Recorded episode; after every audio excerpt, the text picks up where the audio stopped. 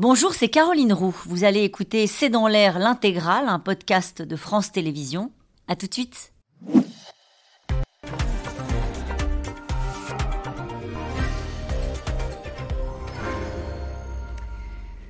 Bonsoir à toutes et à tous. Nous attendons vos questions, SMS, Internet et réseaux sociaux pour alimenter notre discussion. Kidnappés, déportés, rééduqués dans des camps ou dans des familles russes depuis le début de la guerre, des milliers d'enfants ukrainiens sont arrachés à leur famille ou à leur terre. Les ONG tentent de réveiller la communauté internationale sur le sujet. La Russie enlève nos enfants, alerte régulièrement Volodymyr Zelensky. Le procureur de la Cour pénale internationale estime désormais que les enfants ne peuvent être traités comme un butin de guerre et prévoit de faire une enquête prioritaire sur le sujet. La déportation forcée étant considérée comme un crime contre l'humanité. Moscou ne nie pas et présente l'arrivée de ces enfants comme un acte de générosité, de sauvetage et même d'accueil de mineurs qui échappent ainsi à la guerre. Enfants kidnappés, déportés, la guerre selon Poutine, c'est le titre de cette émission. Avec nous pour en parler ce soir, Elsa Vidal. Vous êtes rédactrice en chef de la rédaction en langue russe de RFI et vous êtes par ailleurs consultante pour le Haut Commissariat aux réfugiés. Alain Boer est avec nous ce soir. Vous êtes professeur de criminologie au Conservatoire national des arts et métiers. Vous êtes responsable du pôle sécurité, défense et renseignement. Votre nouveau livre qui s'intitule Au commencement était la guerre sortira le 22 mars aux éditions Fayard. Avec nous ce soir également Guillaume Ancel. Vous êtes ancien, officier et écrivain. Votre livre Vent glacial sur Sarajevo est publié aux éditions des Belles Lettres. Et puis je renvoie à votre blog intitulé Ne pas subir. Enfin, Émeric Eluin, vous êtes chargé de plaidoyer et conflit pour Amnesty International France. Bonsoir à tous les quatre. Merci de participer à ce C'est dans l'air en direct. En préparant cette émission, j'ai cherché un chiffre que je n'ai pas trouvé combien d'enfants sont considérés comme ayant été déportés en Russie? Elsa Vidal. Alors, du côté russe, on avait des estimations transmises par euh, des agences de presse officielles qui allaient jusqu'à revendiquer 500 000 enfants qui, avait été, euh, qui auraient été transférés en Russie. On n'a aucun moyen de le vérifier. On aurait même tendance à penser qu'ils ont augmenté ce chiffre. Mais en août et en novembre dernier, quand on avait eu l'occasion de rencontrer et de poser des questions à une représentante euh, du droit des enfants en Ukraine, euh, ils évoquaient une estimation de 300 000 enfants ils n'étaient en capacité pour le moment d'avancer des dossiers complets que pour à peu près 5 000. Alors, pour vous dire les différences. qui est très étonnant parce que quand on interroge et quand on regarde les données communiquées par les Ukrainiens, on est bien en deçà de ces chiffres-là. Euh, le, National Information Bureau ukrainien euh, évoque 16 221 enfants. Je me, tourne, je me tourne vers vous sur cette question de, au fond, de quoi parlons-nous? De combien d'enfants parlons-nous? En fait, c'est extrêmement euh, difficile à savoir. Il y a une sorte de, de brouillard de l'information sur le sujet qui est lié au contexte et au conflit en cours, et puis à cette guerre de l'information qui existe entre les deux parties. Nous, quand on a sorti notre rapport en novembre 2022 pour dénoncer euh, ces pratiques de transfert forcé, déportation forcée. Euh, on a mis en avant le chiffre d'un peu plus de 8000 euh, enfants qui avaient été adoptés par les Russes. C'était un chiffre qui était donné par les Ukrainiens. C'est ça. encore une fois. Donc il y a une forme de, de guerre de l'information qui s'installe sur le sujet. Il s'agit aussi d'instiller la peur et de montrer une forme de puissance de l'État. Mais quel est l'intérêt des Russes de gonfler ces chiffres-là? Bah, de, de, montrer qu'ils sont actifs sur le terrain et qu'ils sont capables de capter une bonne partie de, de la population, qu'ils sont en, puissance euh, sur le, le territoire qu'ils contrôlent et qu'ils sont capables de capter des populations et de les transférer sur leur territoire. Alain Boer. En fait, en cherchant tous les chiffres disponibles, euh, il y a un écart qui est relativement circonscrit désormais entre 16 000 et 200 000. C'est ça. Mais dedans, il y a plusieurs populations et c'est ce qui explique la difficulté. D'abord, il y a des populations du Donbass euh, qui ont fui la guerre volontairement. Du côté de la Russie. Mhm. Du côté des Russes. Ensuite, il y a des gens qui ont été kidnappés et forcés à passer la frontière en famille.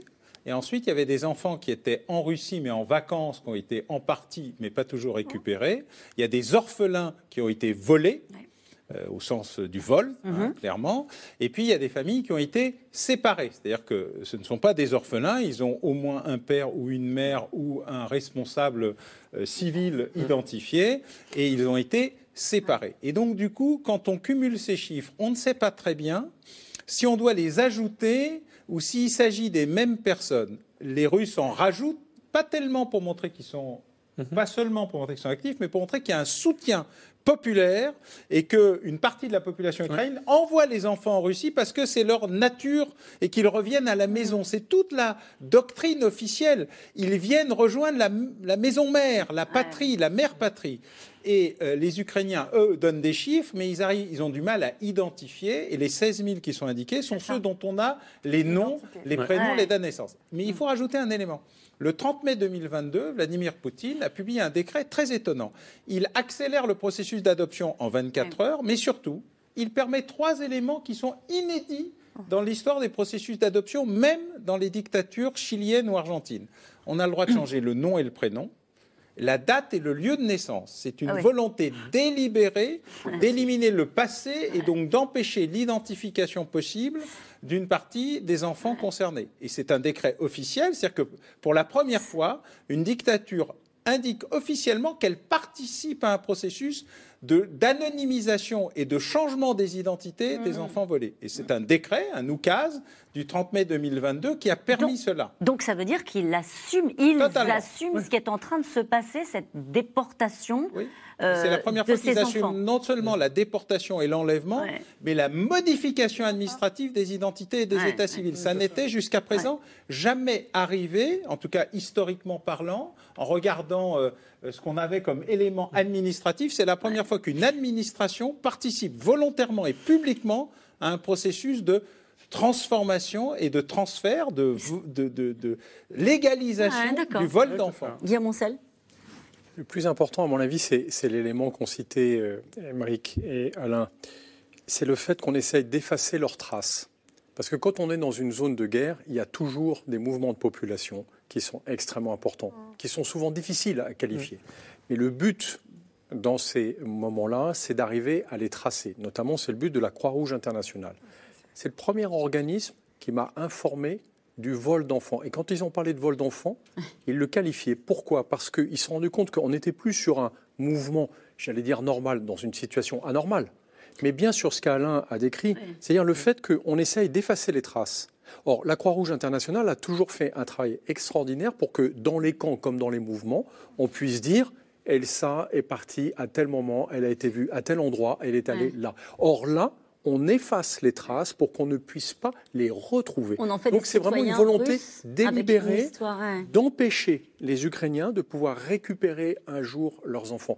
Et voler les enfants d'une société, c'est essayer de la détruire. Mais c'est aussi, et c'est aussi un élément euh, constitutif du crime de génocide. En fait, c'est le cinquième point euh, de la Convention qui euh, détermine les crimes de génocide. Émeric ce que disait à l'instant Alain Bauer, c'est qu'il y avait différents types de, de situations. Je voudrais bien qu'on y revienne un tout petit peu dans le détail. Lorsqu'on parle de vol d'enfants, euh, les deux cas que vous évoquez, c'est-à-dire ce sont des familles qui passent parfois la frontière, qui arrivent dans ces camps euh, de, filtration et où on sépare les familles. L'autre cas étant le cas des orphelinats. Mm. où on a vraiment pris les enfants et on les a mis euh, dans, des familles russes ou dans des soi-disant des camps de vacances. Mm. C'est ça? Oui, tout à fait. juste pour revenir sur un point, il est, il est, comme disait Alain, il y a une guerre des chiffres. Euh, sur les, euh, par exemple, l'année dernière, les, Ukrainiens disaient 2 millions de personnes euh, en, Ukraine ont fui vers la, vers la Russie. Les Russes disaient 4 millions 5. Donc il y, a une guerre des chiffres. Oui, alors effectivement, euh, nous, ce que nous avons documenté, c'est des, euh, des, transferts forcés euh, d'enfants et de déportation. Transferts forcés donc à l'intérieur du territoire ukrainien, donc de, zones ukrainiennes vers des zones russes occupées, donc notamment le, le Donetsk, la République populaire du Donetsk, et ensuite la déportation de ces enfants euh, donc du territoire ukrainien vers le territoire russe. Et, euh, il faut savoir qu'en Ukraine, vous avez beaucoup d'institutions, il y a beaucoup d'enfants placés. C'est ça. Parce que les, familles n'ont pas forcément les moyens de, s'en occuper. Ce qui ne veut pas dire que ces enfants sont sans parents. Ce sont des enfants qui ont des parents, qui ont des tuteurs euh, légaux. mais donc quand les, les, Russes sont arrivés, ils se sont emparés de certains de ces enfants et les ont déplacés euh, en Russie, enfin déportés. Euh, et ce qui se passe, c'est qu'ensuite, ces enfants étant sans parents sur le territoire russe, livrer eux-mêmes. Euh, le décret de, mai 2022 permet euh, d'accélérer euh, leur nationalité, enfin le, fait qu'ils deviennent russes, qu'ils puissent être adoptés. il y a notamment un, décret qui a été aussi adopté qui, permet de faire adopter des enfants sans leur consentement avant 14 ans. Le consentement est uniquement requis de 14 ans à 18 ans. Donc tout est fait effectivement Et ceux pour qui ont faciliter... plus de 14 ans, qu'est-ce qui se passe? Ceux qui ont plus de 14 ans, 18 ans euh, doivent donner euh, leur consentement, mais euh, la question est à quelles conditions? Est-ce qu'il n'y a pas une forme de coercition qui est exercée pour leur promettre d'avoir une vie meilleure en tant que russe Il y, avait cette zone un peu grise, effectivement, que vous évoquiez tout à l'heure, Elsa Vidal, d'enfants que des Ukrainiens ont volontiers envoyés dans des espèces de colonies de vacances, avec ensuite l'impossibilité pour eux de savoir où ils étaient et surtout de les récupérer. Tout à fait, oui, on a eu ces échos-là et euh, en fait on a des échos sur la situation, sur toutes ces situations euh, d'enfants euh, impossibles à récupérer pour les parents par notamment des projets j'ai envie de dire associatifs, mais en fait des militants aussi en Russie mm. qui transmettent de l'information. Ce sont souvent des habitants de zones où ont été construits euh, ces, ces camps de fortune euh, qui ont, se sont aperçus qu'il y avait des gens en situation de détresse, des familles, des enfants, qui ont fait passer de l'information, qui parfois ont fait passer euh, des, des, adultes aussi, les ont aidés à quitter le pays. Donc on a cette espèce de, de ces espèces de signaux faibles qui gravitent sur l'Internet russe et sur Telegram, qui permettent de savoir que les faits sont avérés, mais encore une fois, on n'arrive pas à situer la bonne échelle. On ne peut pas la situer à l'heure actuelle. avant d'aller au premier reportage, une question toute simple à vous poser. Pourquoi on en parle si peu? Pourquoi dans un conflit, on a si souvent, ici même sur ce plateau, euh, parlé des livraisons d'armes, parlé des stratégies militaires, et pourquoi ce sujet-là est si peu traité par la communauté internationale? Quand on entend cette supplique de Zelensky dire on vole nos enfants, euh, Qu'est-ce qu'il y a de plus précieux pour un pays qui se bat pour euh, sa liberté que, que ses enfants et les générations d'après? Pourquoi on en parle si peu? Je crois que c'est Guillaume qui a raison. Les guerres amènent des mouvements de population. Donc au début, on considère que c'est un mouvement de population, entre guillemets, comme dans n'importe quelle autre guerre. Il y a toujours, et partout d'ailleurs, d'immenses mouvements de, de population. Le vol d'enfants, c'est très particulier. Euh, et ça n'a pas été vu. Et je dois souligner qu'effectivement... Euh, euh, ceux qui ont hurlé le, plus fort, d'abord, c'était le rapport de Madame Calamar, je crois, d'Amnesty. C'est la première fois qu'il y a eu un début de quantification dans fin l'année dernière. Oui, tout fait, en novembre 2022. Euh, qui dit euh, bon, bah, il y a un sujet très particulier, il se passe quelque chose de très spécifique qui n'est pas ordinaire. Euh, et donc, euh, et, qui commence à quantifier en, disant d'ailleurs, euh, les quantifications, c'est un peu à la ramasse. Et donc, ça, c'est un premier problème. Le deuxième problème, c'est probablement qu'on est justement dans le problème de la, propagande générale. C'est 1 million, 2 millions, 4 millions, 100 000, 200 000, 8 000. Et du coup, dans le doute général, chacun fait immensément attention à ne pas se retrouver embringué dans un débat ou instrumentalisé, et puis se retrouver dans des affaires qui ont été très différentes. Mais Timișoara en Roumanie, etc., on a des épisodes où tout le monde devient très prudent, à tort. Je... Ah, à tort, mais euh, sur ces questions. Donc je crois qu'il faut bien intégrer des, éléments qui ont été l'immense difficulté à justement avoir de, quoi en parler. Des données, je, me tourne vers pour, pour, compléter, c'est-à-dire que nous, depuis 20 euh, ans, ça fait presque 20 ans que je suis Amnesty International maintenant, euh, j'ai toujours travaillé sur les conflits armés, notamment tout ce qui est transfert d'armes, et on n'a jamais vu ça.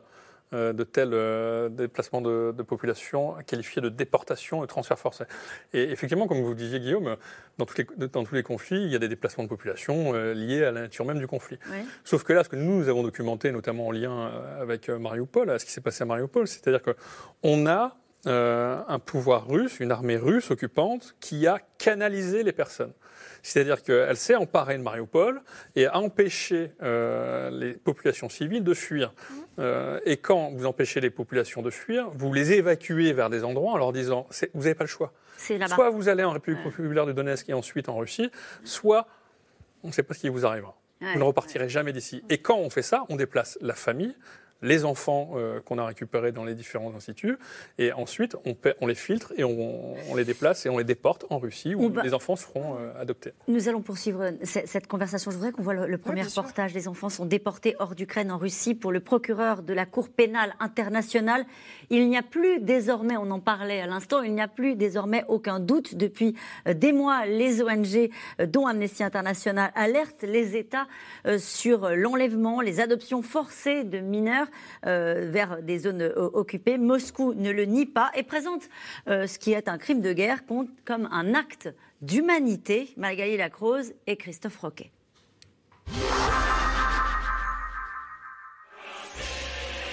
À Moscou ce jour-là, des milliers de Russes acclament leur président, célébrant à leur manière le premier anniversaire de la guerre en Ukraine. Pour l'unité du peuple russe. Hurrah Quand soudain, des enfants montent sur scène. Ils rejoignent un soldat de l'armée russe présenté en héros. Voici les enfants que tu as sauvés. Tu la reconnais, Yuri? C'est Tania. Écoute, elle va te dire quelques mots. Merci, oncle Yuri, de nous avoir sauvés comme des centaines d'autres enfants à Mariupol. Allez les enfants, allez tous embrasser tonton Yuri. Sont ces enfants présentés comme étant originaires de Mariupol. Comment sont-ils arrivés ici?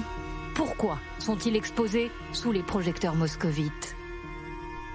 Selon les autorités de Kiev, 16 221 enfants ukrainiens auraient été déportés d'Ukraine en Russie depuis le début de la guerre. Dans les territoires aujourd'hui occupés par les Russes, les témoignages commencent à se multiplier, provenant d'orphelinats ou de centres sociaux désormais déserts, comme ici à Kherson. Les Russes ne nous ont pas dit qu'ils voulaient emmener les enfants. Si vous voulez mon avis, c'est une déportation qui ne dit pas son nom. Ils disaient Laissez-nous vous emmener en excursion ou laissez-nous vous emmener en Crimée pour vos loisirs. Nous, on sait que c'était un aller simple. Nous avons commencé à recevoir des informations sur des Russes qui enlevaient des enfants dans des centres sociaux comme ici ou dans des orphelinats. Le directeur a décidé que pour que nos enfants ne soient pas déportés, nous devions les cacher. Pendant un conflit armé, l'adoption internationale, comme le transfert forcé de civils, est considérée comme un crime de guerre. Le président ukrainien a récemment lancé l'alerte. La Russie enlève nos enfants. Il s'agit du plus grand enlèvement d'enfants jamais organisé par un État. Par ces déportations, la Russie tente d'effacer l'identité nationale et familiale de jeunes Ukrainiens. C'est le génocide d'une nation. Et pourtant, en Russie, ces adoptions ne sont pas cachées. Elles sont même très officiellement mises en scène à la télévision russe. Un visage les incarne. Elle s'appelle Maria Belova. Elle est commissaire russe aux droits des enfants. C'est très important que les enfants se sentent totalement membres de la Russie, qu'ils se sentent ici sur les territoires russes comme des citoyens à part entière. Évidemment, pour ceux qui viennent de la République de Donetsk, elle reste leur terre bien aimée. Nous ne parlons pas d'adoption, mais d'accueil. En mai 2022, le Parlement russe a même modifié la loi pour légaliser les adoptions internationales d'enfants et faciliter leur nationalisation russe. Quand Vladimir Poutine signe le décret, Maria Belova est à ses côtés. Nos citoyens nous demandent de plus en plus d'adopter des enfants en provenance de Donetsk, de Luhansk, de Kherson et de Zaporizhia. Le gouvernement russe s'est engagé pour les enfants sur le long terme depuis près de 9 ans. La tragédie du Donbass affecte beaucoup les jeunes enfants sur place. Ces enfants du Donbass souffrent beaucoup. Les organisations non gouvernementales internationales sont en alerte. Hier, dans un nouveau rapport, Human Rights Watch demande à la Russie de cesser la déportation d'enfants ukrainiens, notamment issus des orphelinats. La justice internationale, elle aussi, enquête. Je me suis rendu dans des orphelinats proches de la ligne de front. Les enfants sont déportés hors d'Ukraine, en Russie. Nous devons absolument enquêter fermement pour trouver des preuves de ces crimes.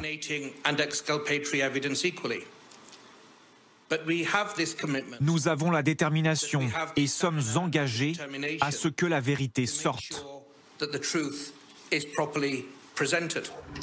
Il y a quelques semaines, des chercheurs américains de l'université de Yale dévoilaient l'existence d'une quarantaine de camps fermés où des milliers de mineurs ukrainiens vivraient coupés de leur famille, soumis à des programmes d'endoctrinement russes. Oui, parce que quand ils se retrouvent dans ces camps, ils sont aussi euh, Ils sont russisés. reprogrammés, russisés, dites-vous. Oui, bah, en fait, c'est hum, la politique de russification de qui russisait des peuples entiers, des pans entiers de population, c'est quelque chose qui a occupé et qui a accompagné la politique soviétique et russe un petit peu avant euh, la création de l'Union, mais vraiment pendant la période soviétique, il y a eu de grandes vagues où on a imposé des déportations en masse à des populations pour sécuriser euh, l'Union soviétique dont euh, Joseph Staline trouvait qu'elle était encerclée par des États hostiles. Donc les Polonais, notamment, ont été les premiers, les Polonais, les Japonais, posaient énormément de problèmes. Oui, oui, c'est très étrange pour nous à Staline. Et puis après, il y a, après la Seconde Guerre mondiale, on a déporté en masse bon, des Tatars, mais aussi tous les peuples qu'on a punis pour leur supposée ou parfois avérée collaboration avec euh, l'ennemi allemand. Et puis on a ensuite russisé de force des tas de peuples, et notamment les peuples dont on parle très peu, les peuples natifs de Sibérie, à qui on a enlevé les enfants, qu'on a placés dans des orphelinats de manière impérative de 2 à 17 ans. On peut dire un mot de cette personne qu'on a vue dans le reportage, mhm. Maria Belova? Ah oui. Donc c'est elle qui euh, s'occupe de ces droits de l'enfance. Voilà, des droits de l'enfance. Absolument. Et qui a elle-même adopté un jeune garçon originaire de Mariupol qui a 15 ans, donc qui lui a dû donner sans doute son consentement. Et euh, elle, euh, elle, disait d'ailleurs euh, dans l'entretien avec Vladimir Poutine qu'elle le remerciait personnellement de lui avoir permis cette, cette, adoption et que bon, les choses sont très difficiles avec les enfants qui viennent de cette zone. Donc je ne sais pas ce qu'il faut en déduire, mais qu'en tout cas, que l'amour est en train de se développer. Et le président commentait, c'est quand même ce qui compte le plus, l'amour. Émeric Eluin, sur ce qu'on vient de voir et sur euh, la, russification, euh, l'accueil de ces enfants. Qui, ce qui pose problème, c'est que parfois ils ont des parents hein, qui sont. Bah, oui, euh, c'est ça le, principe d'être un enfant, c'est qu'on a des parents en général. Et ces enfants ont été arrachés à leur famille, déportés physiquement, ils sont, comme vous dites, russifiés. et en fait, tout cela euh, contrevient au droit international. Et d'ailleurs, la, Russie est partie euh, à de nombreux instruments euh, relatifs aux droits humains, et notamment la Convention relative aux droits de l'enfant. et cette convention, notamment, impose le fait de ne pas remettre en cause, lorsque vous avez un enfant sous votre protection, ne pas remettre en cause la nationalité de l'enfant, sa religion, son éducation, etc. Donc tout cela contrevient au droit international et surtout ce que montre cette mise en scène absolument macabre, c'est que Maria Belova donc incarne personnellement cette politique russe consistant à, déporter et intégrer dans le giron russe ces enfants ukrainiens.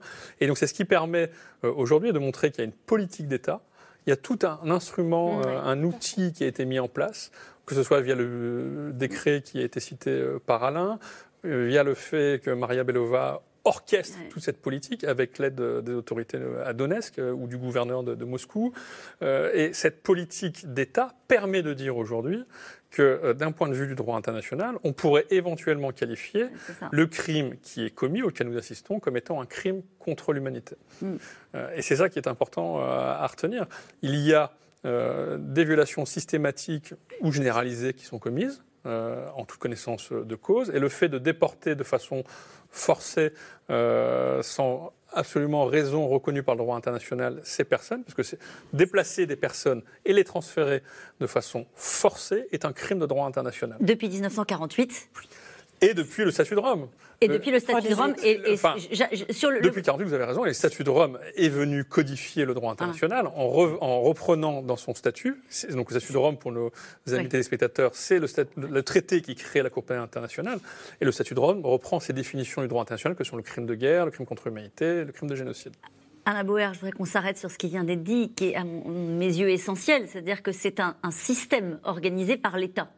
Ah oui, c'est un crime d'État, mais euh, c'est la première fois que c'est un crime d'État revendiqué. D'habitude, ils se cachent, ou ils disent que c'est des gens qui l'ont fait discrètement dans un coin.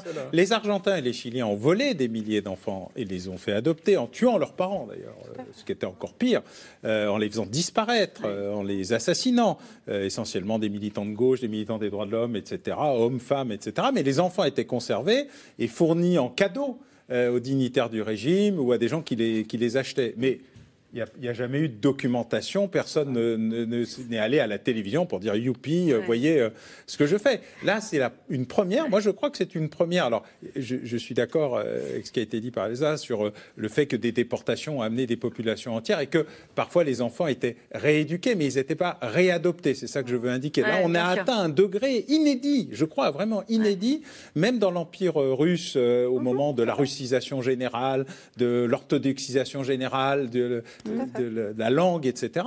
Mais c'est la première fois qu'un dispositif étatique structuré va non seulement de la production d'un décret signé, publiquement, assumé, communiqué, publié, c'est un crime d'État, assumé totalement. Et c'est une première sur une question comme celle-ci. Il va falloir trouver des preuves euh, de cela. Euh, si on va vers une instruction et peut-être une, condamnation un jour euh, euh, de l'État euh, russe ou des, personnes qu'on vient de voir à l'instant.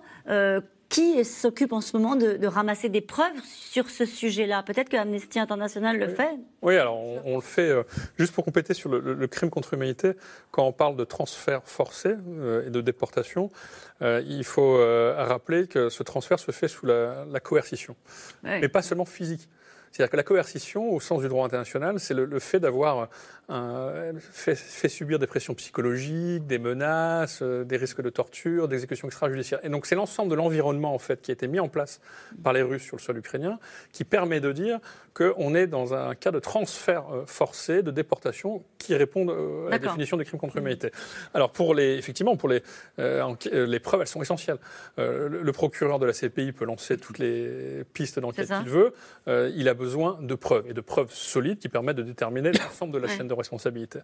Euh, nous, le travail que nous, que nous, avons conduit euh, et qui nous a amené à produire ce rapport en novembre 2022 est basé sur 88 euh, témoignages que nous avons recueillis, dont une quarantaine que nous avons recueillis physiquement en Estonie et d'autres que nous avons recueillis à distance. Mm. Donc ce sont les témoignages de ces personnes, c'est la situation sur le terrain aussi. En fait, la situation sur le terrain va permettre, c'est-à-dire le comportement des troupes armées russes va permettre de qualifier si on parle de crimes de guerre ou de crimes contre Donc il est impératif d'avoir accès au terrain, de savoir quelles sont les unités euh, sur le terrain, euh, quels sont les ordres qu'elles ont reçus, euh, qui a déplacé qui, à quel moment, à quelle date. Donc il y a un travail de collecte d'informations qui est absolument colossal à fournir. Et essentiel pour la suite. Ça fait partie d'une stratégie militaire de la part de, Vladimir Poutine, de, de l'armée russe. Euh, encore une fois, on disait quand on s'en prend aux enfants, quand on, déchire des familles, quand euh, euh, on vole des enfants, on s'en prend aussi à l'âme d'un pays. est-ce que, Guillaume Ancel, est-ce que, est que ça fait partie, à votre avis, d'une forme de... Oui, d'une arme de Vladimir Poutine? C'est une arme, mais ce n'est pas une stratégie militaire. Au sens de l'armée ne sait pas faire ça. Elle sait s'emparer d'une ville, et on l'a vu à de multiples reprises euh, en Ukraine, souvent avec des dévastations invraisemblables, mais en réalité, ils sont incapables de gérer les enfants et d'ailleurs la population civile qui est là. Pourtant, ce sont eux qui les gèrent. Lorsqu'ils leur disent il faut partir dans ce sens-là. Ils les font partir dans un sens, mais là, on a d'autres administrations russes qui arrivent et qui s'occupent, alors qui relèvent d'autres ministères, mais ce ne sont pas les militaires qui sont absolument incapables de gérer ça. Moi, j'ai connu au Rwanda une situation avec des millions de personnes qui se déplaçaient. Et en fait, la grande difficulté, si vous voulez, c'est que les militaires sont inconscients de ce qui se passe parce qu'ils ne sont pas armés pour faire des enquêtes. Et donc, ils ne sont pas capables de savoir si on est en train de déporter des enfants sous leurs yeux ou si on est en train de les sauver. Et c'est ce mm. qu'expliquait Alain, c'est que ce qui est compliqué, c'est que d'un côté, les Russes se vantent d'une politique qui est parfaitement revendiquée. Je suis là pour sauver les enfants. Et de l'autre, les Ukrainiens disent, pardon, ces enfants n'ont jamais demandé à être sauvés, vous les volez. Et donc, c'est bien à la justice d'établir s'il y a eu violation du droit ou pas. Moi, on m'a rapporté une histoire absolument terrifiante d'un enfant à qui on a dit que ses parents l'avaient abandonné. Bien sûr, on va le voir dans un instant. Et qui se retrouve en, Russie et qui est presque heureux de se dire, ah ben, les gens m'ont sauvé. Vous imaginez quand ses parents vont essayer de le récupérer après la guerre? Ou alors on leur dit que ses parents sont morts et qu'il n'a plus personne. Et ils voient arriver des familles russes. D'ailleurs, cette question euh, d'Isabelle, euh, territoire de Belfort, qui sont les Russes qui adoptent ces enfants et pourquoi les adoptent-ils? Ah, Très souvent, je pense qu'ils les adoptent pour les sauver de la guerre. Mm. Euh, il y a vraiment, enfin, la figure de l'enfant et la figure de la femme enceinte en Russie, c'est vraiment deux figures de saints un peu laïques. Hein. Donc, je, pense très sincèrement que beaucoup de gens pensent sauver des populations russophones soumises à des mm. exactions et fournir temporairement ou définitivement une famille aimante, parce que ces adoptions et ce vol d'enfants va complètement de pair avec l'idéologie qui a été fabriquée par Vladimir Poutine récemment. En fait, ce qu'il veut, euh, c'est sauver, dans sa conception, l'influence russe, le monde russe, l'Ukraine russe, la bonne Ukraine. Et donc ces enfants reviennent dans le giron de la mère patrie russe. Et beaucoup de Russes doivent sans doute faire ce, geste en ce sens. Émeric Eluin, vous voulez dire Juste pour compléter ce que, ce que, disait Guillaume, dans, le rapport qu'on a sorti en novembre 2022, on a documenté le cas aussi euh, de personnes, de euh, membres de la population civile qui, ont, et qui avaient trouvé un lieu sûr. Et pourtant, les Russes sont allés chercher. Hmm. Hmm. Donc c'est-à-dire que ce sont des personnes qui avaient trouvé euh, un, refuge, un asile euh, dans un endroit sécurisé en dehors de, Mariupol. Euh, ils étaient, ils attendaient de pouvoir passer de l'autre mm. côté. Qu'ont fait les autorités russes? Elles ont envoyé l'armée les chercher et leur dire vous quittez le mm. territoire. Vous ne franchirez pas la ligne de front. Vous n'irez pas sur la partie du territoire mm. ukrainien qui est sous contrôle ukrainien. Nous, nous vous disons partez, République Donetsk et Russie. Mhm. Ah, oui, c'est très important, pardon, c'est très important ces mouvements de population parce que là vous vous avez dit quelque chose euh, d'essentiel, de répéter en fait dans l'histoire russe. Ils n'ont pas laissé ces populations passer la ligne de front. Pourquoi? Parce qu'elles ne sont pas sûres ces populations aux yeux du pouvoir russe. Elles sont suspectes de sympathie pour l'Ukraine et comme avec les Polonais et avec d'autres, on les déplace à l'intérieur du territoire pour sécuriser la frontière. D'où les processus de filtration. On va poursuivre encore une fois cette discussion. Je voudrais que vous écoutiez ce témoignage. Être arraché à leur père, c'est ce qu'ont vécu euh, Sacha et Zviotoslava. Ces trois enfants euh, ukrainiens se sont retrouvés dans un orphelinat euh, tout près de Moscou. Des analyses médicales quotidiennes, des films à la gloire de la mère patrie de la Russie, avec comme seule perspective être adoptés ou rester euh, à l'orphelinat. Alors il a fallu toute la détermination, vous allez le voir, d'un père pour les arracher aux mains des Russes. Reportage Barbara Steck et Arnaud Fora.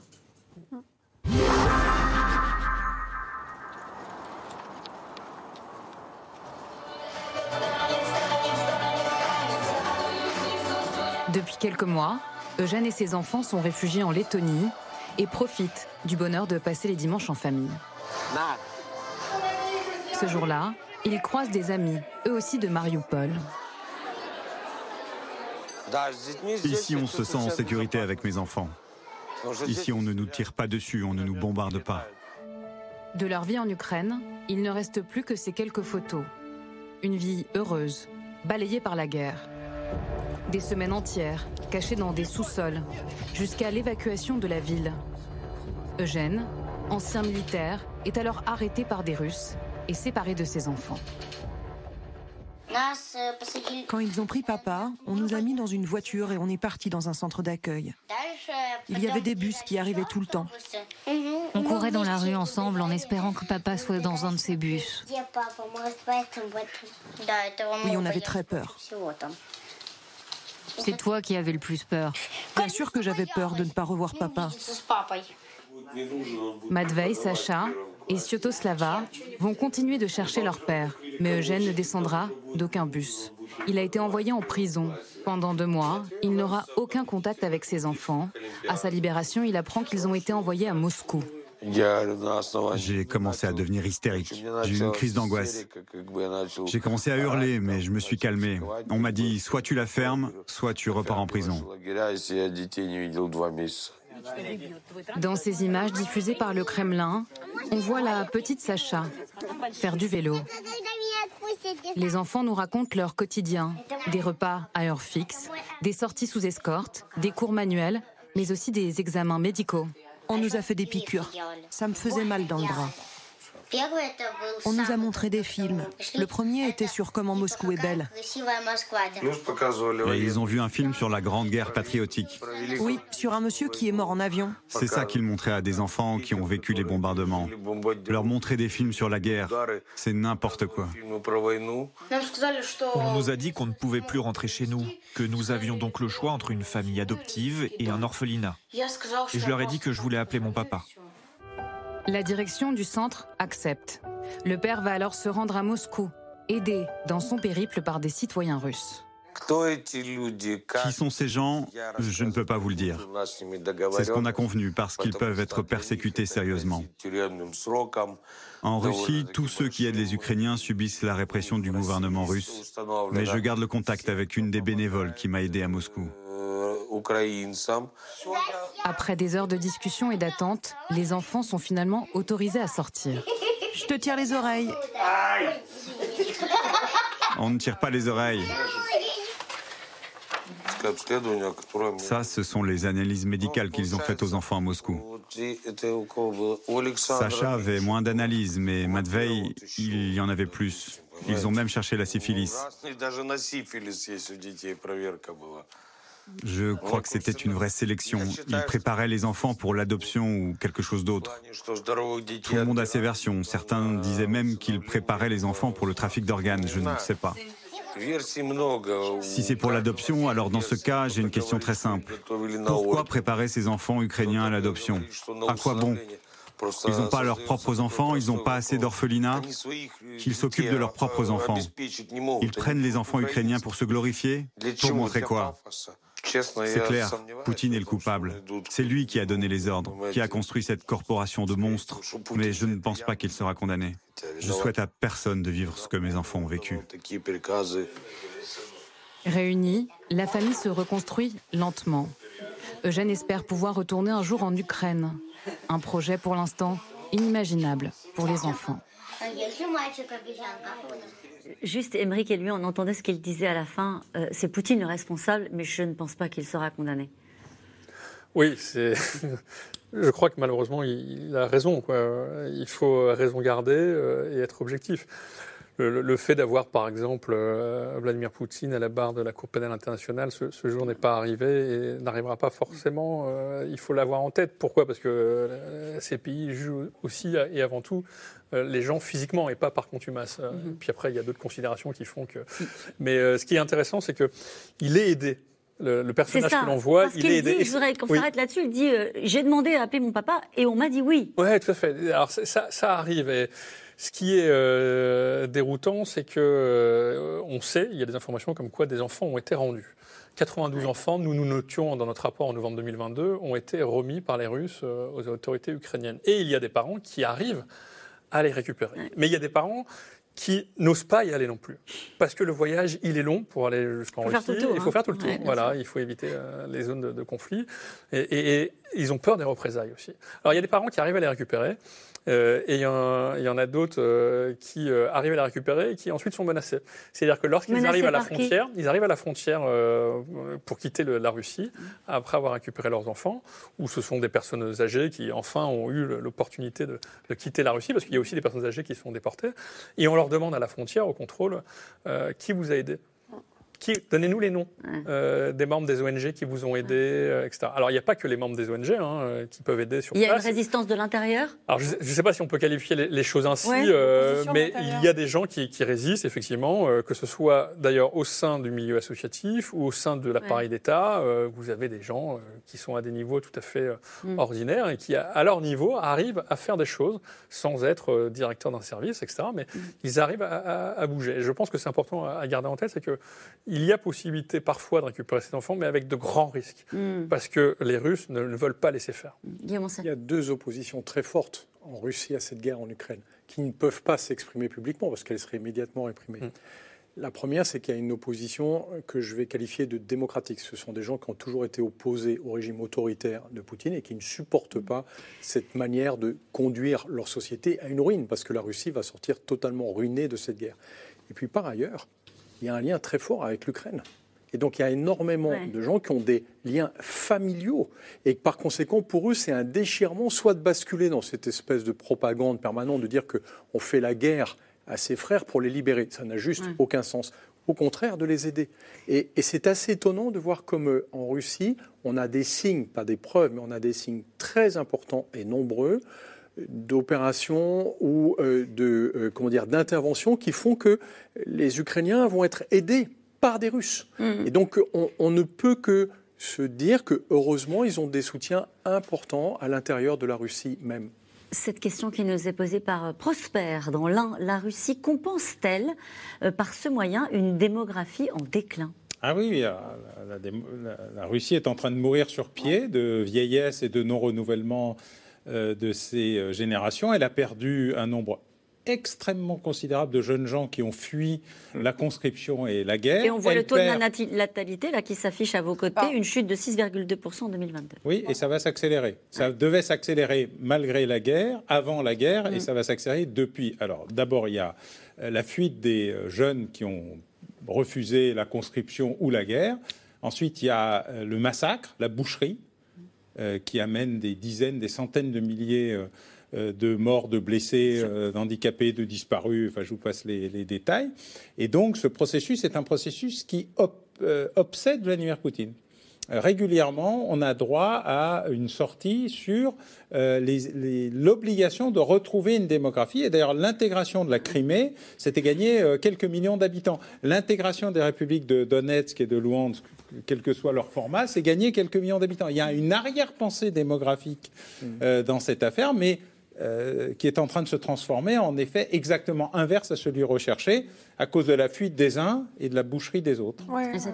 C'est vraiment euh, dans cette dynamique qu'on s'inscrit. Et puis avec, on, parlait tout à l'heure de la nature du régime qui a vraiment changé. On est aussi dans cette exaltation de la figure maternelle parce que, effectivement, Vladimir Poutine encourage les Russes euh, verbalement à faire plus d'enfants, mais il leur donne aussi de l'argent. On verse ce qu'on appelle le capital maternité pour les familles nombreuses. Donc on a une véritable politique de natalité qui ne marche pas du tout et au contraire qui, qui s'effondre et sous le coup de la guerre. Mais il y a cette glorification du corps féminin quand il est maternel, du statut de l'enfant, etc. Donc un, régime qui quand même se fascise. Tout aussi glauque, euh, ces enfants volés sont-ils récupérés aussi parfois par des réseaux de prostitution?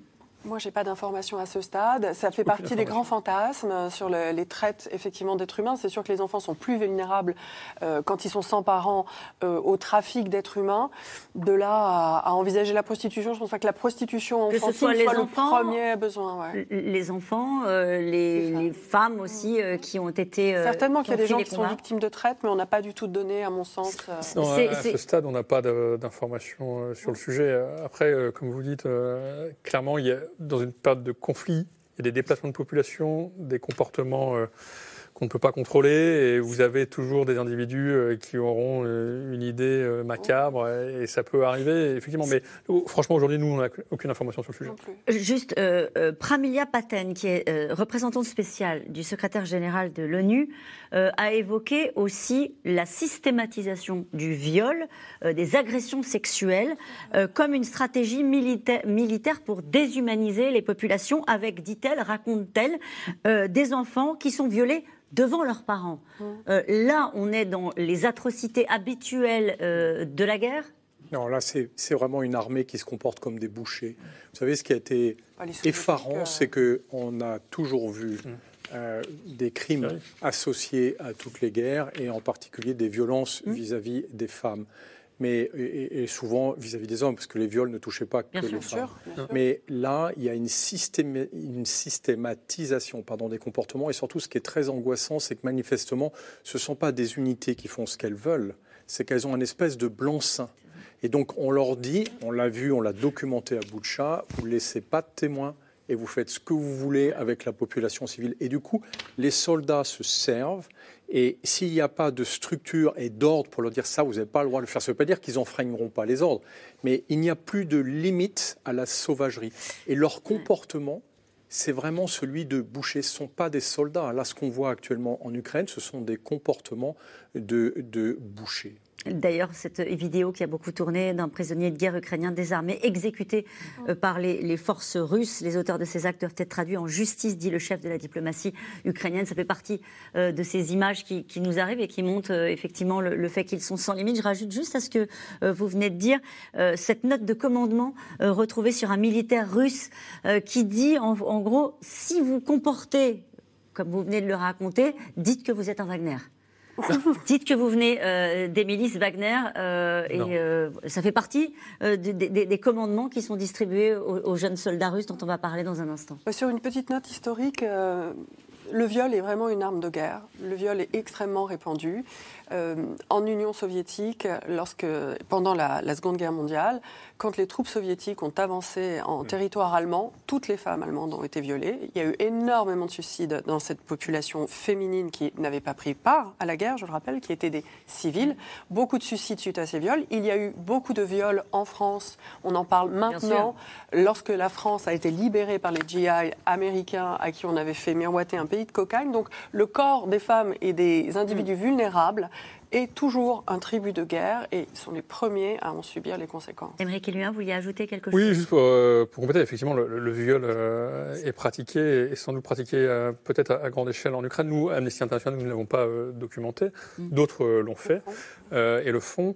Euh, en tout cas, le, viol euh, n'est pas une nouveauté. Hein. L'ex-Yougoslavie, euh, l'Est de la RDC, et nous très récemment encore en Éthiopie.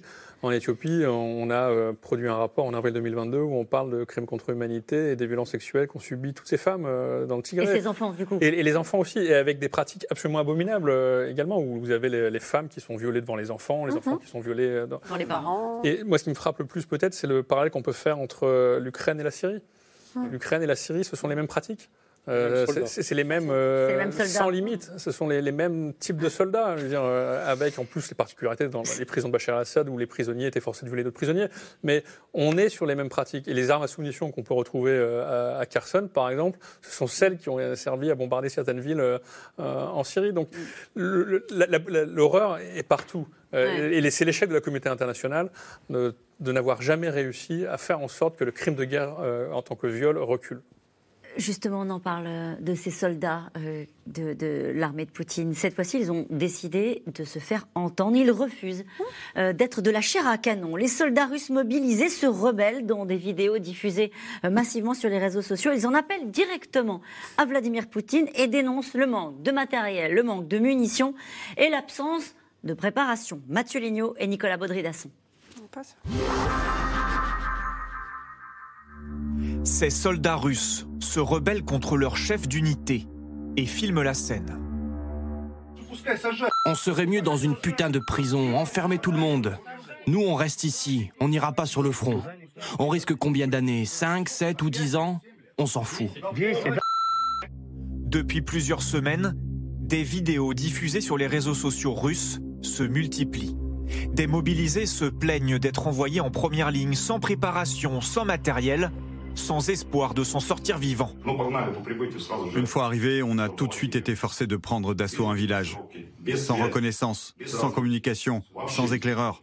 Nous n'avions ni plan de bataille, ni carte. En gros, c'est complètement des conneries. Les gens meurent. Vous voyez ici, c'est tout ce qu'il reste de ma section dans toute la compagnie. Ces soldats ne sont pas opposés à la guerre, mais ils s'estiment trompés. En s'engageant, ils ne pensaient pas, disent-ils, être en première ligne leur famille non plus. Nous nous adressons à Vladimir Poutine et Sergei Shoigu. Nous vous demandons de l'aide. Les chefs de notre régiment sont fermés au dialogue et ils nous menacent. Ils disent que si nous refusons les ordres de combat et d'aller en première ligne, nous serons envoyés dans une société militaire privée ou dans une autre unité. Aucun commentaire des autorités sur ces vidéos, mais des remises de médailles. Ces décorations sont bien méritées et gagnées. Vous vous battez tous avec dignité. Il y a encore beaucoup à faire. J'espère que vous allez continuer à servir fidèlement notre pays. Vladimir Poutine, lui, promet du matériel dernier cri. Il faut que son armée fasse bonne figure. Nous continuerons à saturer les troupes avec des équipements de pointe. Il s'agit de nouveaux systèmes de tir, d'équipements de reconnaissance et de communication, de drones et de systèmes d'artillerie. Pourtant, les soldats russes se plaignent du manque de munitions. L'armée régulière serait en concurrence avec la société militaire privée Wagner. Et là encore, des militaires s'en plaignent en vidéo. Nous avons besoin de munitions de tous les calibres pour continuer de combattre convenablement. En ce moment, presque toutes nos balles vont à Bakhmut pour Wagner. Mais Wagner et son chef Evgeny Prigogine, eux aussi, disent manquer de munitions. Depuis des mois, ils multiplient les critiques envers l'administration militaire. Comment vous débrouillez-vous maintenant alors que vous avez utilisé presque toutes les munitions que vous avez reçues? Les gars d'un autre régiment nous ont aidés. Ils ont apporté l'équivalent d'une journée de munitions, ça a sauvé la journée. 50 ou 60 obus, n'est-ce pas Oui, oui, mais c'est quasiment rien. Le chef de Wagner accuse l'état-major russe de trahison et continue ses provocations.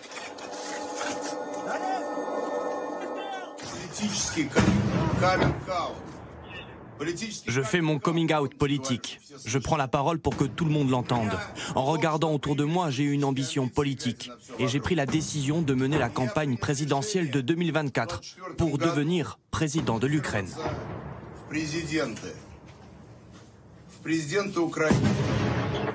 Wagner et son chef jouent leur crédibilité dans la bataille de Bakhmut. L'armée ukrainienne continue de résister et inflige de lourdes pertes aux Russes. Le nombre de morts et de blessés est gardé secret. Alain Bauer, juste, on, a rarement vu ça. Des soldats qui font des espèces de mobilisation euh, masquées avec un texte et qui s'adressent directement au pouvoir. Paradoxalement, nous avons eu nos comités de soldats dans les années 70, euh, mais c'était euh, là dans une période de discussion, mais on avait à peu près la, même chose, mais dans des conditions que je qualifierais de beaucoup plus raisonnablement sympathiques, et c'était plutôt contre le service militaire obligatoire. Donc c'est pas la première fois. Il y a eu des comités de soldats en Allemagne. Il y a eu toute une série d'événements où des soldats ont pris la parole. Mais c'est la première fois qu'on est dans cette double contradiction. Un, on ne met pas en cause la guerre, hein alors que les autres mettaient en cause la guerre. Et deux, on va avoir les moyens de se battre. Mais on a eu ça au moment de leur première mobilisation. Euh, pas de moyens, des dortoirs sans lit, euh, pas de médicaments, pas de chaussures, pas de chaussettes euh, pour l'hiver, pas d'uniforme, des pétoires dont on se demande si elles sortaient du musée enfin bref, il y a une problématique générale qui est liée à la corruption généralisée de l'armée. Parce que le budget de l'armée russe a fortement augmenté, mais quand vous envoyez 100 roubles, il y en a 90 qui s'évaporent on ne sait pas très bien où, et on ne veut pas savoir, et 10 qui arrivent plus ou moins à destination. Donc il y a un vrai euh, sujet. Par contre, ce qui est intéressant, c'est que ça arrive à ce moment précis. Parce qu'on a déjà eu un début de commencement où les mères de soldats et même mhm. des soldats euh, s'exprimaient. Et là, on est au moment où la Russie semble avoir, enfin, disait avoir euh, surmonté tous ces problèmes. Et c'est très curieux qu'il y en ait autant. Ce sont les enfants, puisque nous parlions des enfants volés euh, d'Ukraine, là ce sont les, enfants, en tout cas cette jeunesse hein euh, russe, qui refuse euh, d'être de la chair à canon sans qu'on lui donne les moyens. ils veulent bien être de la chair à canon, mais ils ont besoin d'avoir des équipements pour y aller. C'est un, peu particulier, hein, leur message. Il y a deux choses qui sont très nouvelles. La première, c'est bien sûr l'importance des réseaux sociaux. Avant, les gens se plaignaient énormément dans tous les conflits. Enfin, on en a eu dans des films après la guerre du Vietnam. Les soldats, mm. évidemment, foudrage, furieux, jamais assez bien équipés. Puis, de toute façon, personne n'a envie d'aller à la guerre. Donc, forcément, les gens ont envie de repartir. Sauf que là, on l'a en direct. Et ça, ça change tout, parce que les soldats qui auraient fait ça il y a quelques années, ils auraient fait une vidéo qu'on aurait découverte dix ans après, mm. qui aurait intéressé des historiens, des romanciers et euh, des producteurs de films. Mais là, on l'a en direct. Et du coup, on se demande quel est l'impact. Il ne faut pas se faire d'illusions ça n'en aura aucun direct. Ce ne sont pas ces soldats qui vont renverser Poutine. Par contre, leurs familles, effectivement, peuvent être bouleversées, et surtout la société russe. De se dire, d'un côté, on a un message de Vladimir Poutine nous expliquant que, et puis de l'autre, on a quand même ces messages récurrents de nos enfants, même si ce ne sont pas les leurs, mais de leurs enfants, comme tu le disais, qui nous disent mais on, se bat dans des conditions. Ils ne remettent pas en cause la guerre, ils remettent en cause les conditions dans lesquelles ils les font. L'autre point auquel il faut faire très attention, et ça c'est le propre des réseaux sociaux, c'est que tout n'est qu'illusion. Et quand on voit Prigogine habillé en militaire et qui joue Rambo, mon cœur est bouleversé. parce que cet homme c'est un chef mafieux, c'est Al Pacino qui se mettrait en uniforme et qui oh. ferait croire aux Russes qu'il fait la guerre. Il n'a jamais fait la guerre. Hmm. Il ne prend jamais de risques, il ne s'expose pas. Quand on le voit avec des soldats, c'est une mise en scène. Même quand on entend tout à l'heure les explosions d'artillerie pour dire j'étais, sur la ligne de front, à hein, moi, pas comme le ministre de la Défense. Mais c'est totalement faux. Je pense que c'est une bande-son qui est rajoutée. Il ne s'expose jamais. Et d'ailleurs, le fait qu'il ose se mettre en uniforme, comme le ministre de la Défense, qui n'est pas militaire, ça donne une bonne idée de cette société russe dans laquelle c'est un théâtre des illusions. Mais les militaires ne sont pas à leur place et les civils ne sont pas à leur place. Et nous revenons maintenant à vos questions. Une question de Jacques. En Gironde, est-ce une déportation forcée ou simplement sanitaire car ces enfants ont tout perdu, parents, nourriture, abri Peut-être que je vais vous donner la parole, Émeric Caluin, sur ce sujet. Oui, alors c'est une, une, question tout à fait honnête euh, et correcte euh, qu'on peut se poser euh, légitimement, mais force est de constater que ce que nous, nous avons documenté dans notre rapport représente une déportation forcée. ces enfants ont été déplacés physiquement sans leur volonté, sans leur accord, et en dépit du fait qu'ils avaient des parents parfois, des tuteurs légaux, ils ont été emmenés en Russie. Mhm. et, et à ce moment-là, pourquoi changer leur nom? Pourquoi changer leur date de naissance euh, C'est ça qui est le plus angoissant, c'est-à-dire qu'on institutionnalise l'effacement de l'histoire de ces enfants. C'est ça qui est dramatique. Et c'est ça qui est inacceptable pour nous. Oui, c'est l'effacement de leur identité. le problème, c'est qu'il y a des tas de populations et il est vrai que dans toutes les populations qui ont fui, certaines ont fui volontairement, voilà. Mais le choix du décret du 30 mai, c'est la première fois qu'on a l'argument qui change tout. Et donc la question est, oui, bien sûr, il y a probablement des gens qui ont fui volontairement en Russie. Oui, il y a des mm. gens qui y croient. Oui, il y a des Ukrainiens qui préfèrent être russes, etc. Mais dans ce cas précis, ce qui est organisé est un crime d'État systématiquement assumé, structuré et en plus publié sous forme d'un oukaz qui est au journal officiel russe et qui dit ce que vient de rappeler Guillaume, c'est on supprime l'identité des gens qu'on veut sauver. Ça n'arrive jamais. Le nom, qui, le prénom. Qui veut sauver quelqu'un en supprimant son identité? Une question de Nathalie en Gironde. Le terme adoption, dans ce cas, est-il approprié? Pas du tout. non, il n'est approprié que euh, dans la doxa ou dans la propagande russe pour masquer justement la violence qui est faite. Euh, une question de Louis à Paris. Pourquoi s'étonner? Le déplacement à grande échelle de population n'est-il pas une fâcheuse habitude soviétique? C'est une très grande, c'est exactement une très grande habitude soviétique. On en avait quand même perdu euh, l'habitude, heureusement, pendant des décennies, et on est en train de la retrouver parce qu'on se, on voit effectivement revenir des pratiques, des visions, des obsessions euh, et des craintes qui avaient peu à peu quitté, ou en arrière-plan du moins, le théâtre politique euh, russe et qui reviennent. Ça existe toujours ces camps de filtration? Oui. Ah oui, ils sont toujours euh, présents. Ils, sont de moins en moins utilisés parce que la retraite russe a créé les conditions du fait qu'ils euh, sont sur des territoires qu'ils avaient déjà conquis ou ils avaient déjà filtrés. Donc euh, là, même à Bakhmut, je ne pense pas que leurs avancées millimétriques y changeront quelque chose, mais c'est une pratique largement euh, répandue. On a la même chose, par exemple, en Chine, au Xinjiang, euh, pour prendre cet exemple, et qui sont des camps de filtration et de rééducation. et en plus, ils ont, une utilité pour les Russes. C'est-à-dire que euh, quand vous filtrez notamment eh des hommes en âge d'être armés et que vous leur posez des questions qui ne sont pas anodines, tu es réserviste, tu es dans telle unité, prouve-le-nous, montre-nous ton téléphone portable, on prend tes vidéos, on te baisse ta chemise jusqu'au jusqu'au hanches et puis on te violente et puis on t'envoie des décharges électriques. Il y, a, il y a quelque chose qui consiste à aller chercher l'information aussi pour eux, euh, consistant à éliminer une forme de menace que peuvent représenter ces individus qui peuvent, pour eux, euh, dans leur imaginaire, hein, euh, être une menace sur le territoire russe. Donc oui, ça existe encore. en quoi consiste cette rééducation des enfants ukrainiens déportés en Russie? Ah bah, c'est ce qu'on a indiqué, des films, du lavage de cerveau, de tu n'es pas ukrainien, tu appartiens à la grande communauté. Tu n'as plus de parents. alors parfois tu n'as plus de mm. parents ou tes parents t'ont abandonné. Alors pour les orphelins, ils le savent. Hein, ça dépend des populations euh, concernés. Bref, c'est un, processus de euh, rééducation euh, au sens technique du terme qui a toujours fonctionné, y compris, alors là, dans la tradition russe, avec ou sans adoption.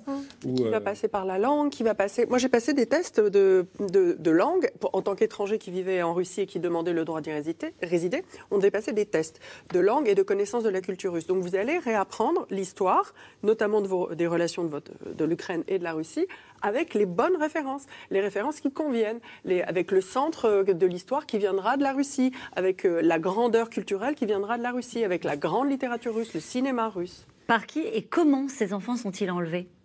Comment ça se passe? C'est les unités euh, armées sur, sur le terrain euh, qui euh, quadrillent le territoire et qui font en sorte d'organiser les flux de population jusqu'à la République populaire du Donetsk et puis ensuite jusqu'en Russie avec l'aide effectivement, comme vous disiez tout à l'heure, des autorités autoproclamées. Donc c'est tout un appareil d'État qui est organisé. Et ce qui, ce qui, ce qui est terrible, c'est qu'en droit international, ce qui est promu, c'est l'intérêt supérieur de l'enfant. L'intérêt supérieur, c'est en lettres d'or dans le droit international. Et donc là, tout est fait à l'inverse. Mmh. C'est-à-dire que tout est fait pour faire de l'enfant euh, un objet de marchandise, en quelque sorte. Et d'ailleurs, euh, Maria Belova, qui est la grande orchestrice euh, de, des adoptions en Russie, a même à un moment imaginé mettre en place une base de données pour faire matcher les enfants hmm. ukrainiens avec les possibles familles qui seraient intéressées.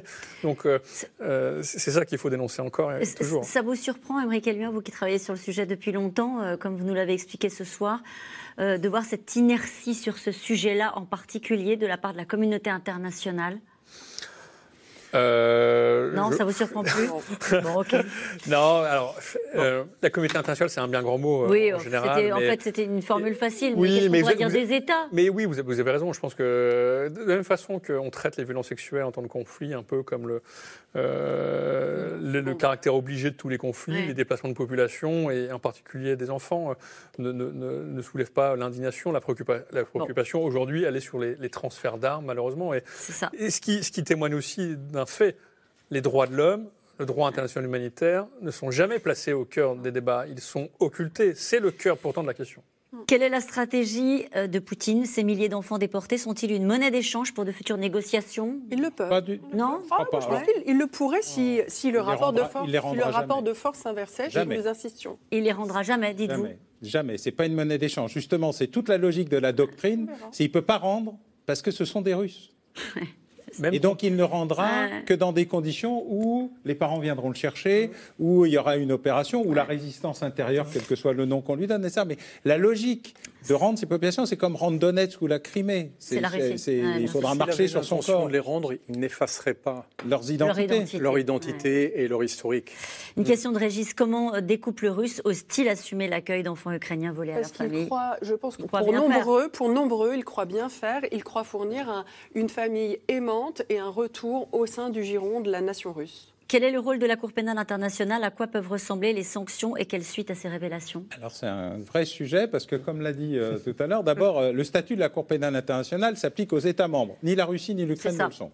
Ça a été rappelé aujourd'hui par Dimitri Peskov. Bah oui, c'est un vrai sujet. L'Ukraine a reconnu la compétence quand même. De... Provisoirement et uniquement sur les affaires de 2014. Jusqu'à maintenant, ils peuvent. Jusqu'à maintenant, c'est-à-dire euh, l'opération initiale. Deuxièmement, le Conseil de sécurité a un rôle relativement important. Heureusement, le procureur général peut déclencher lui-même une enquête préliminaire, ce qu'il a, fait. 43 États au moins ont saisi la Cour pénale de l'affaire des enfants. Donc en fait, la communauté, enfin un bout de la communauté internationale s'est quand même préoccupé euh, du sujet. Mais après, bah, après l'enquête, il faut interpeller, poursuivre et condamner. Et alors là, le problème, c'est il faut pour tout ça qu'il se passe quelque chose d'important en Russie, la chute du régime. La, seule chose que peut faire la Cour pénale internationale, c'est juger des individus et leur infliger une sanction pénale qui est une forme d'emprisonnement. D'accord? Donc, mais elle ne peut juger que des personnes physiques. Mais il y a des il plaintes. faut que ces personnes. Oui, mais il y a des plaintes devant la Cour de justice internationale pour juger la Russie. Il faut, euh, bien sûr, mais il faut d'abord ah juger euh, quand on parle de la, du crime euh, contre l'humanité concernant les adoptions. il faut juger les individus qui ont été en charge, responsables de la mise en œuvre de cette. Quelle est la différence entre crime de guerre et crime contre l'humanité? Euh, le crime contre l'humanité, euh, c'est un crime euh, consistant en une attaque systématique et généralisée contre une population civile. Et le crime de guerre va correspondre à, un ensemble de, de, crimes de certaine gravité correspondant à une politique contre une population civile. Pendant un conflit. Merci. Voilà, il y en a un, c'est dans la guerre, l'autre peut être dans la guerre ou hors la et guerre. Et oui, la particularité du crime contre l'humanité, effectivement, c'est qu'il peut être hors, la guerre. hors la guerre. Merci à vous tous. C'est la fin de cette émission. J'en profite pour vous annoncer une première. c'est dans l'air, euh, sur scène, en public, avec les experts euh, de C'est dans l'air. Bah oui, c'est une surprise pour vous aussi. Euh, en fait, nous irons à votre rencontre. Vous pourrez interroger les experts de C'est dans l'air. Ce sera le 26 mai prochain à Lyon, dans la salle Radiant Bellevue. Les places sont en vente depuis ce matin dans toutes les billetteries. On est ravis de pouvoir aller à votre rencontre. On se retrouve demain dès 17h30. Belle soirée.